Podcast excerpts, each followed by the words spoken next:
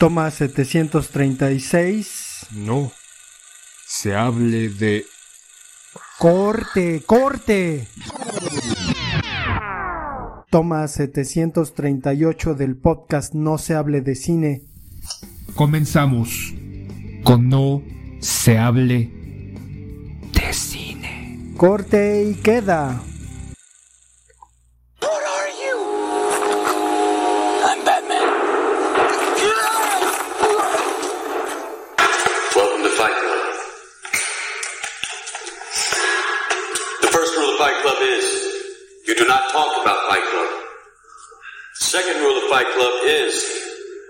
You do not talk about Fight Club.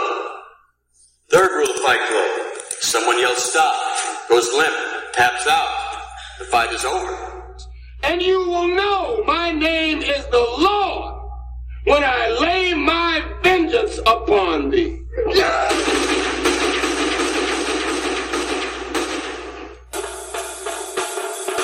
Choose life. Choose a job.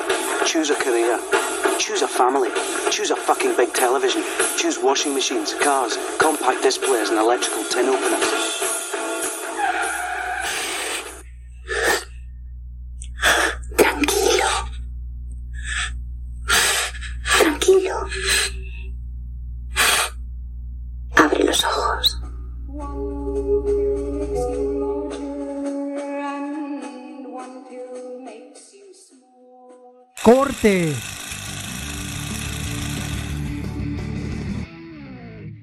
Bienvenidos a No se hable de cine. Hoy no vamos a hablar de algún director que haya trascendido con su filmografía. Hoy no vamos a hablar de Eugenio Derbez, no lo, no lo vamos a criticar, pobrecito, se encuentra malito. Lo mandamos a saludar, le esperamos pronta recuperación para chingarlo como siempre lo hacemos. No vamos a hablar de una película en particular la cual haya trascendido durante décadas por su tema, por su dirección, por su fotografía. No vamos a hablar de alguna corriente cinematográfica, no vamos a hablar de un director en particular, no vamos a hablar de algo en específico, pero sí, vamos a hablar de una película que no se presentó directamente en los cines durante su estreno, fue una película que, como ha sucedido los últimos años, se ha estrenado en plataforma, en streaming. ¿De qué vamos a hablar, poeta? Me agarras con el bocado. Vamos a hablar de la película No.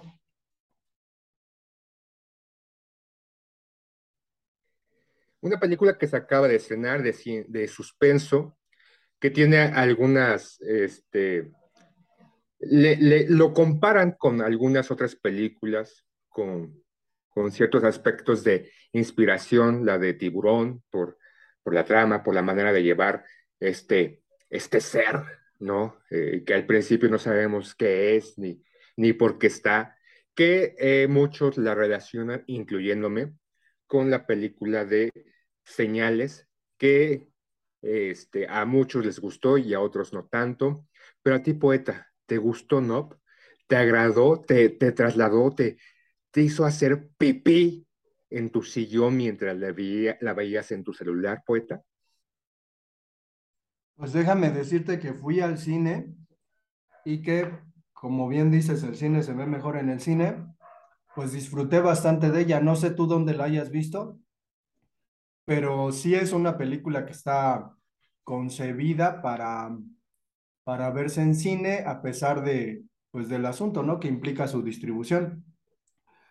Creo que más allá de lo que, de lo que podamos considerar, digo, ya nos vamos a poner a hablar de lo que siempre hablamos, pero es una película que cumple con la cuota de inclusión que necesita, ¿no?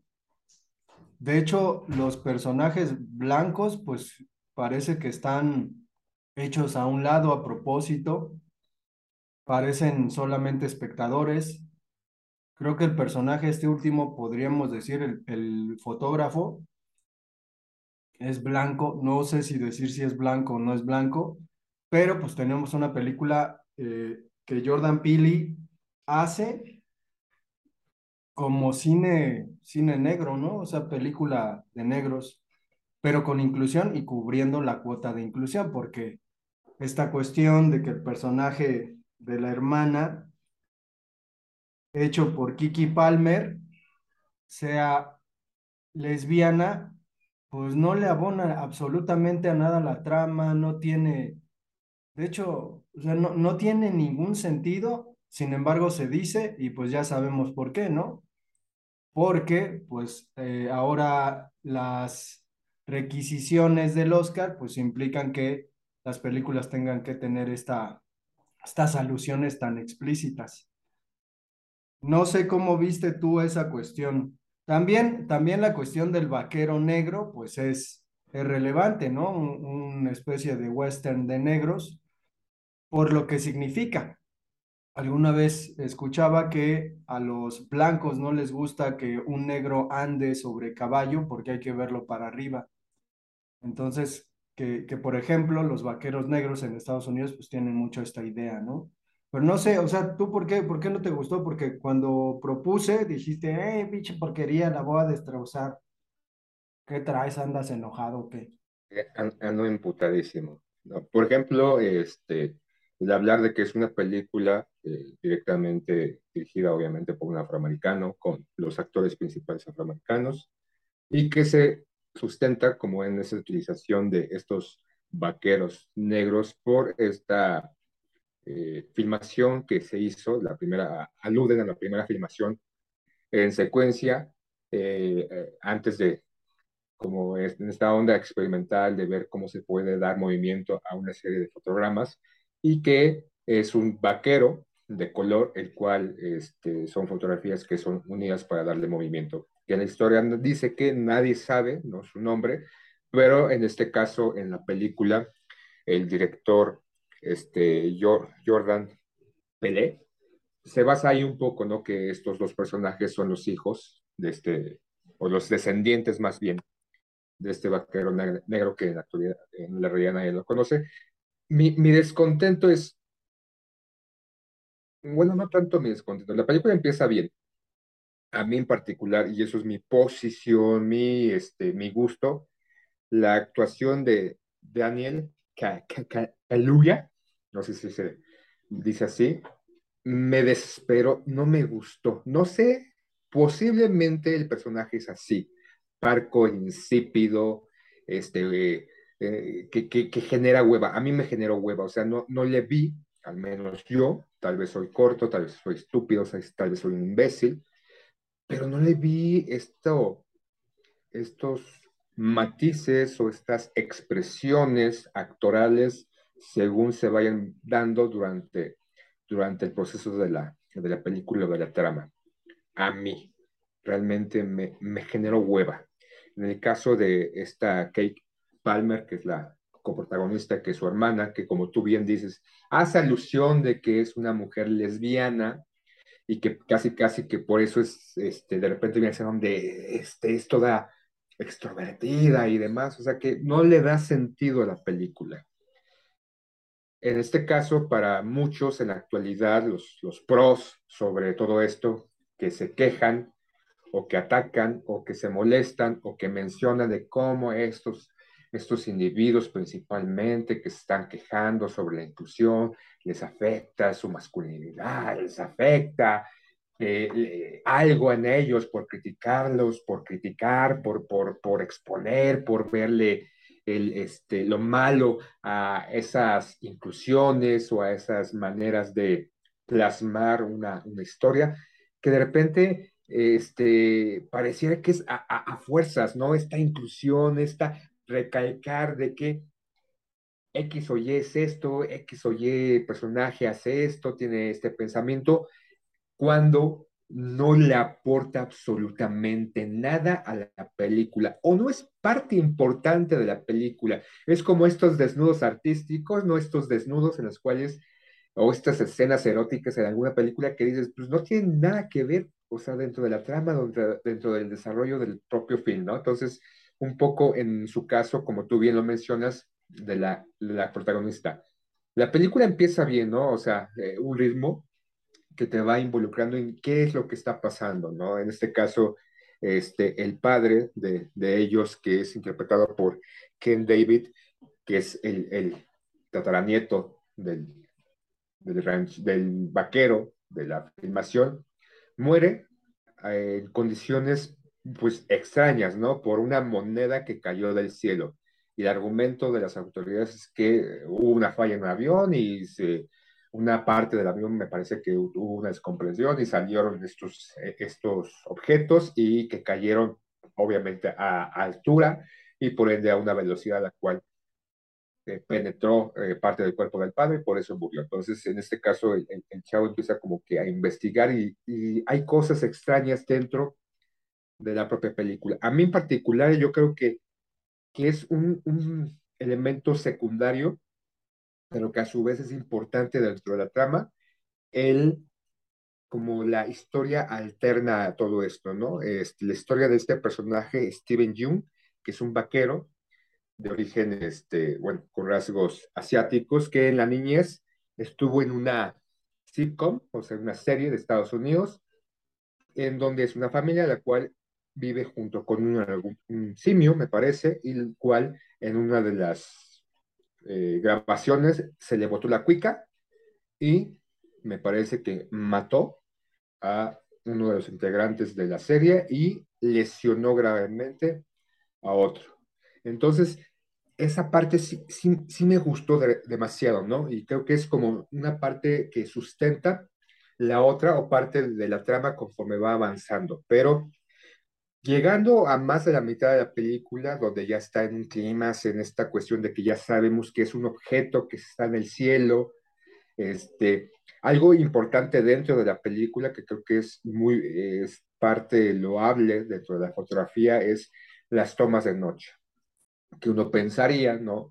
Que la, la, iluminación que usaron, los, este, los lentes, las cámaras, a tal grado de poder capturar, porque podemos ver, o sea, sin necesidad de entorpecer demasiado la imagen nocturna, pero que en realidad fue, fue filmada este, en, el día, pero usaron filtros dentro de los lentes para darle ese efecto. Pero, por ejemplo, poeta, ¿qué fue lo que a ti te gustó ¿Y qué fue lo que tal vez no te gustó, aparte de esta inclusión forzada, ¿no? Ya, tírenos mierda, tírenos hate, este, dentro de la película. Y si viste las otras dos primeras películas que hizo este, este director, que provienen dentro de esta industria cómica, que ahora ha incursionado desde hace un par de años eh, como director de cine de suspenso.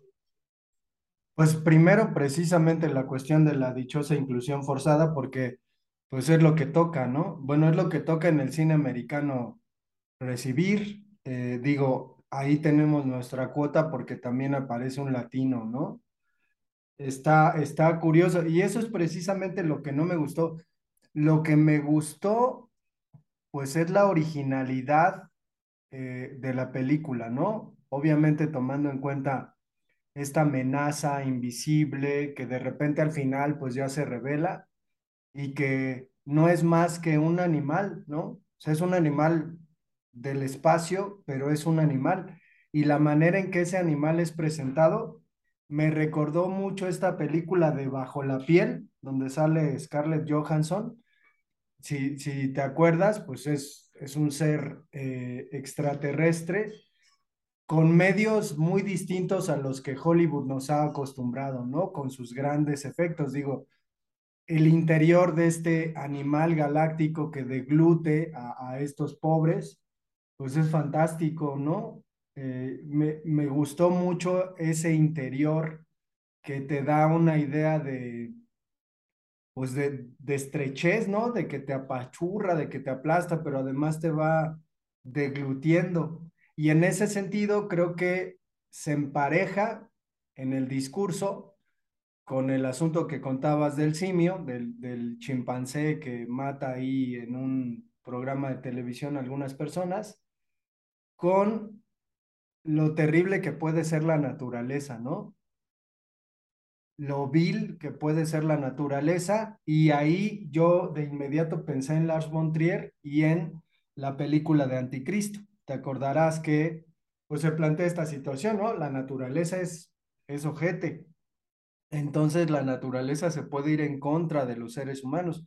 Y creo que más allá de lo que implica, pues la cosa extraordinaria de que es un, pues es un animal que parece eh, extraterrestre, que es como esta idea, ¿no? De lo, de lo científico mezclado con lo biológico, pues me parece muy original. Y en relación a las películas anteriores, que es la de Huye, me parece, no me acuerdo cómo se llama la otra, pero pues son historias originales.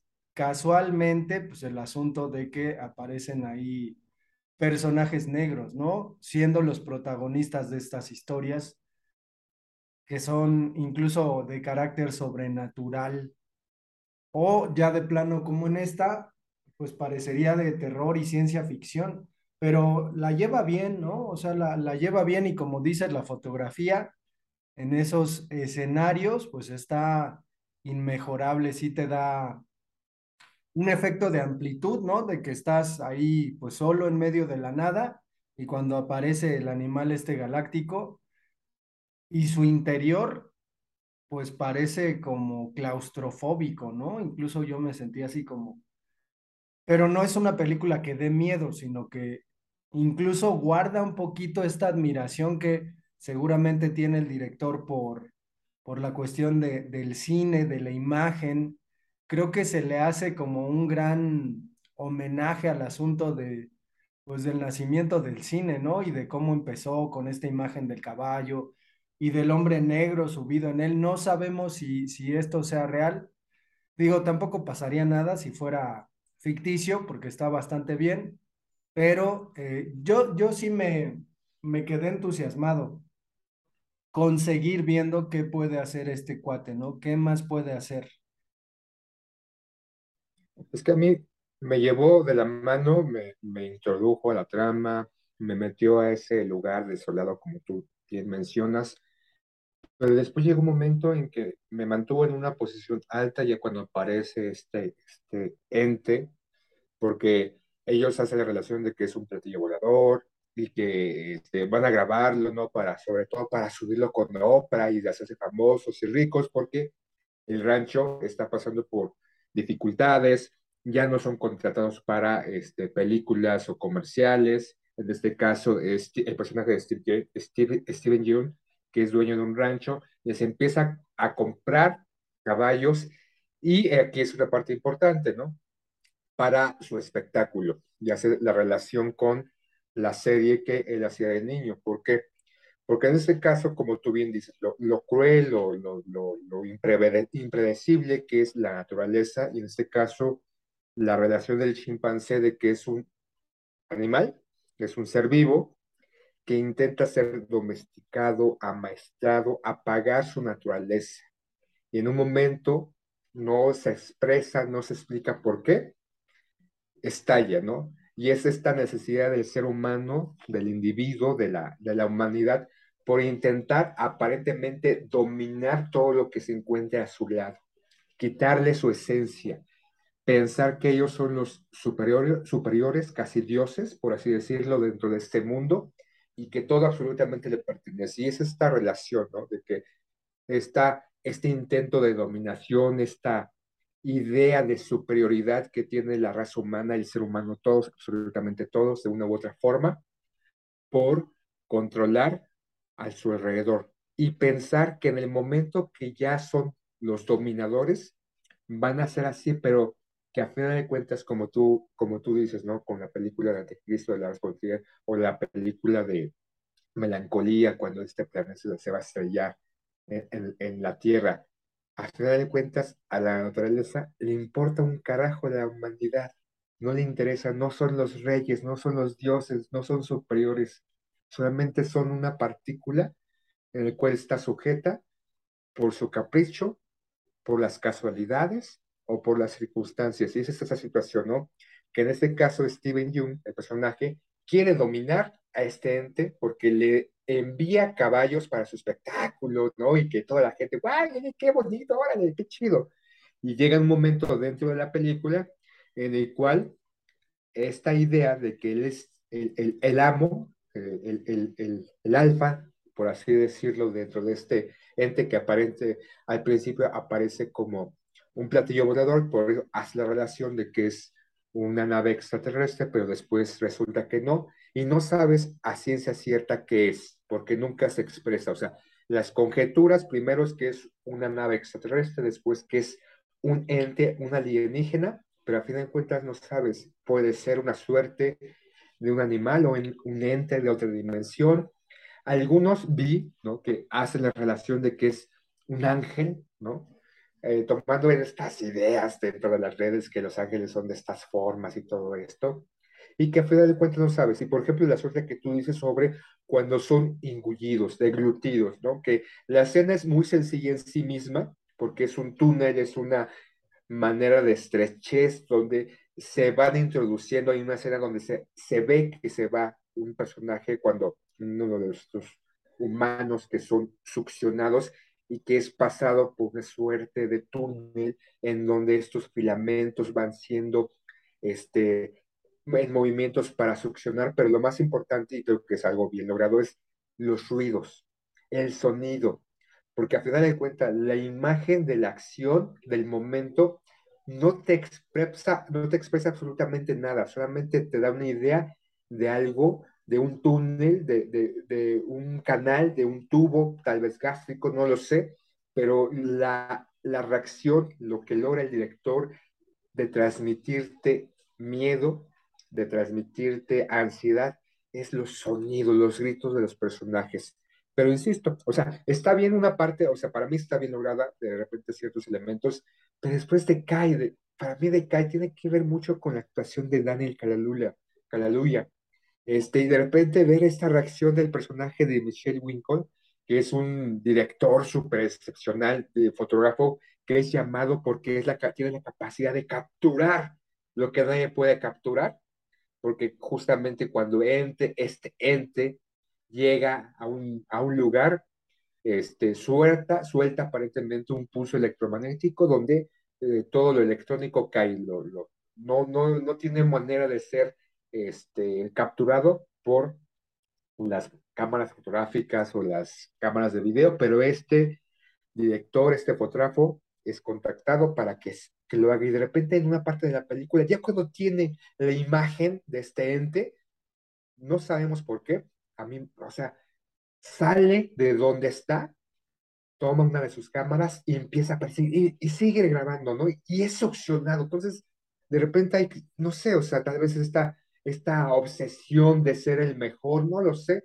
pero llega un momento a partir de ahí, para mí decae la película, para, para mí, y de repente esta suerte de el personaje de Kate Palmer que llega a este rancho donde fueron succionados todos, donde se daba un espectáculo, donde aparentemente pues la gente lo ve como algo normal porque solamente hay pues una cinta, ¿no? De no atravesar, llega y también esta demencia, obsesión de poder capturar una imagen y tienen una suerte de pues pozo de los deseos donde sacan fotografías. Entonces, no sé, o sea, tal vez es el retrato de la, del ser humano en esta obsesión eh, de mente, en esa obsesión de poder lograr sus objetivos sin importar su costa, a su costa o por su propia vida, seguridad, no lo sé, pero de ahí no, no, me, no, no me sigue llevando, no me sigue arrastrando, no me sigue plasmando, no me sigue generando, no me pone la piel chinita, no me entra la desesperación a partir de ese momento. Y creo que para mí, o para mi gusto, Decay es una buena película. Algunos lo relacionan con lo de las señales, que empieza muy bien esa película de Mel Gibson, de repente también decae. Y para mí, al final, o al un cuarto de la película del final, para mí decae. Pero bueno, ¿qué más podemos decir de esta película, puta? Pues creo que, que esta, con este mensaje velado de la naturaleza del ser humano con respecto a eh, lo que quiere negar de sí mismo, porque digo, si llevamos la idea hacia los seres humanos, pues toda esta cosa de la inclusión y del, no sé si, si llamarle como superhumanitarismo, ¿no? O sea, de plano se intenta considerar todo lo que es diferente a mí, ¿no? todo lo que es diferente a uno, pero en este sentido, pues resulta que en el fondo, pues los seres humanos somos este, animales. Tanto es así que pues estos personajes terminan elucubrando un plan para poder capturar al personaje que es el enemigo, como decías, el tiburón de esta película, y que al final terminan matándolo, ¿no? No sé por qué me dio la impresión, digo ya a lo mejor es una sobreinterpretación mía, pero que este ser de pronto ya convertido en algo muy extraño, ¿no? No sé, ah, creo que hay un artista visual que hace precisamente unos animales impulsados por el viento. A lo mejor los has visto, sí. Son mecanismos, ¿no? Pero este, estos mecanismos impulsados por el viento, pues tienen así como 80 patas y los ponen ahí en la playa y comienzan a caminar. O sea, todo está, el diseño de la imagen o el diseño del personaje de, del extraterrestre o el animal este que parecía como hecho de tela, ¿no? Además como que su hocico era verde con, con lengüitas este, de tela, o sea, así me lo parecía. Pues ya cuando se hace así grande y tiene una, pues una proporción gigantesca, me parecía como, como una alusión al Ku Klux Klan, si la no sé por qué, a lo mejor porque los negros estaban siendo perseguidos o corrían el riesgo de morir. Pero, o sea, yo pensé en eso, ¿no? Pensé en el Ku Klux Klan y sus pinches payasadas de ponerse una, una cosa ahí en la cabeza blanca. Entonces, pues creo que estaba sobreinterpretando, pero no puedo dejar esta parte en la que, pues, es cine hecho por negros que tiene una expresión distinta, ¿no? Que tiene una expresión incluso de, de consignar, de, de reiterar sus luchas, ¿no? De reiterar el abuso de los blancos hacia los negros, por ejemplo. Pero pues ya, a mí sí me gustó bastante Sila. Yo digo, no, no es que no le ponga peros, pero creo que pues me entretuvo, cumplió su, su cometido. No creo que sea así como la gran, gran película, pero será curioso en los Óscares, a lo mejor ya lo estaremos comentando, que Nope y Top Gun, que es una película pues pro yankee, de blancos acá, que también cumple su cuota de, de inclusión forzada, pues a lo mejor van a contender hacia la mejor película. ¿Tú cómo ves? ¿Crees que la, la nominen? Porque, o sea, notoriamente hacen lo que les pide la academia que hagan pero ¿crees que llegue a los Óscares a contender como mejor película? Quizás mejor fotografía por ahí, ¿no? Es que es curioso porque, por ejemplo, tú puedes ver en esas redes sociales y sobre todo sobre, eh, eh, muy expresado por estos nuevos eh, analistas o críticos de cine que han visto o han tenido un terruño, una tierra fértil en redes sociales donde se desprenden un poco de dentro de esos críticos que llevan muchos años, que han tomado diplomados, que tal vez este, tienen formación académica de historiadores, de diseñadores y demás. Pero en este caso yo he visto las redes sociales donde la mayoría, o al menos el 95%, dicen una película excepcional, la mejor del año. Yo antes de, de ver la cinta, traté de no este, caer en estos spoilers porque ya es muy fácil, ya pareciera que es un deporte mundial eh, spoilar, spoilear las películas, ¿no? Porque ya es, es, es, es chido, ¿no? Es, es, es chingón ser spoileador y decir antes que nada lo que está pasando, ¿no? Y ahorita en ese momento con la facilidad que uno tiene para poder adentrarse a todas estas imágenes y todos estos comentarios, pues ya resulta muchas veces complicado no ir al cine sin saber realmente lo que va a pasar o lo que ya pasó. Y es esto, ¿no? Esta suerte de que para todo el mundo es la mejor película. Yo cuando terminé de verla dije, o sea, ¿es entretenida? Sí. Eh, te, te, te, genera ansiedad? Sí. O sea, pero en, en serio, ¿qué, ¿qué, es lo que vieron? ¿Por qué, ¿Por qué me están diciendo? ¿Por qué me están vendiendo? porque realmente me venden o nos venden, de que no, es la mejor película que ha salido en ese momento. Incluso es la mejor película de suspenso, porque muchos lo mencionan. Entonces, o sea, ¿qué pedo?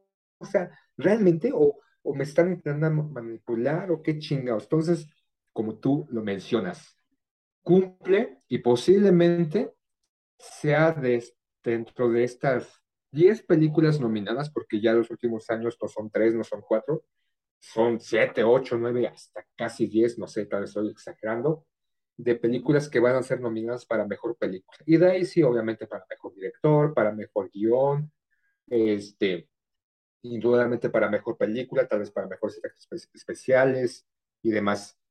Sí, creo que va a ser nominada.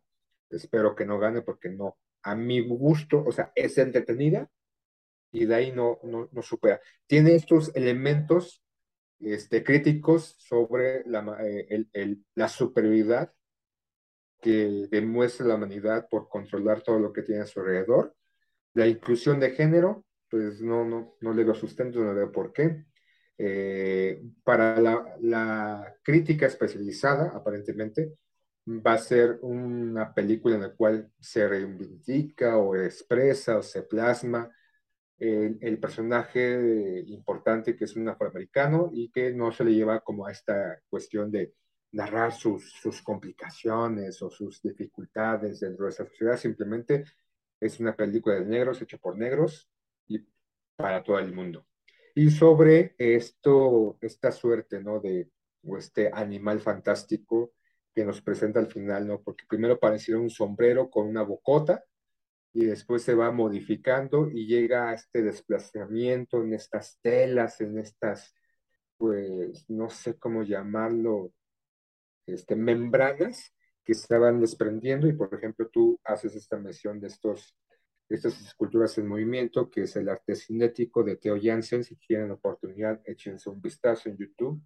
Son, son muy interesantes porque son esculturas eh, que se mueven, pero sin mecanismos, se mueven por el viento, o se, se mueven por, no sé, este, por, por cómo más se mueven, pero son, son grandes, son este, de gran formato y los pueden ver en YouTube. Y este es un buen artista de la escultura del arte cinético. Entonces, pues hay que esperar, ¿no, poeta? Para, para no sé cuándo son el próximo año que empiezan a salir las nominaciones o a final de año que ya empiezan como los destapados o aparentemente especializados diciendo cuál va a ser las nominadas para el Oscar. Pero bueno, recomendable, sí. No, no cumplió mi expectativa un poco. La mejor película de suspenso o del año, no. Pues vamos a dejar el episodio hasta acá. Yo creo que pues, la gente tendrá la mejor decisión más allá de todo lo que decimos que seguramente pues dirán, ah, pinche si la ya la spoileo toda. Yo todavía me guardaba un poco el asunto de comentarios explícitos sobre la trama de la obra, pero pues ya la contaste. Creo no que digo que el deporte es spoilear todo, entonces yo critico, pero a, a, final de cuentas soy un maldito, eh, porque me quejo de los que me spoilean y yo lo estoy spoileando, pero pues soy hipócrita y me vale madres. Creo que, creo que aún así la película vale la pena ser vista por lo original, porque sí, o sea, usa muchos elementos de suspenso, quizás incluso de terror, que no resultan en los lugares comunes que ya conocemos, ¿no? O sea, resulta en otra cosa que pues, será pues, interesante, ¿no? Ir viendo cómo este director termina desarrollándose y como dice un tipo que hacía comedia, ¿no? Y que, pues incluso si, si ven fotos de, de Pili, pues pueden pueden observar que es alguien conocido, que sale en películas y en comedias, pero pues que tenga este, este asunto, este interés en dirigir películas particularmente en donde los negros tienen pues este, una forma distinta de, de aparecer en el cine, pues creo que está bastante bien. Pero bueno, pues nos escuchamos para el siguiente.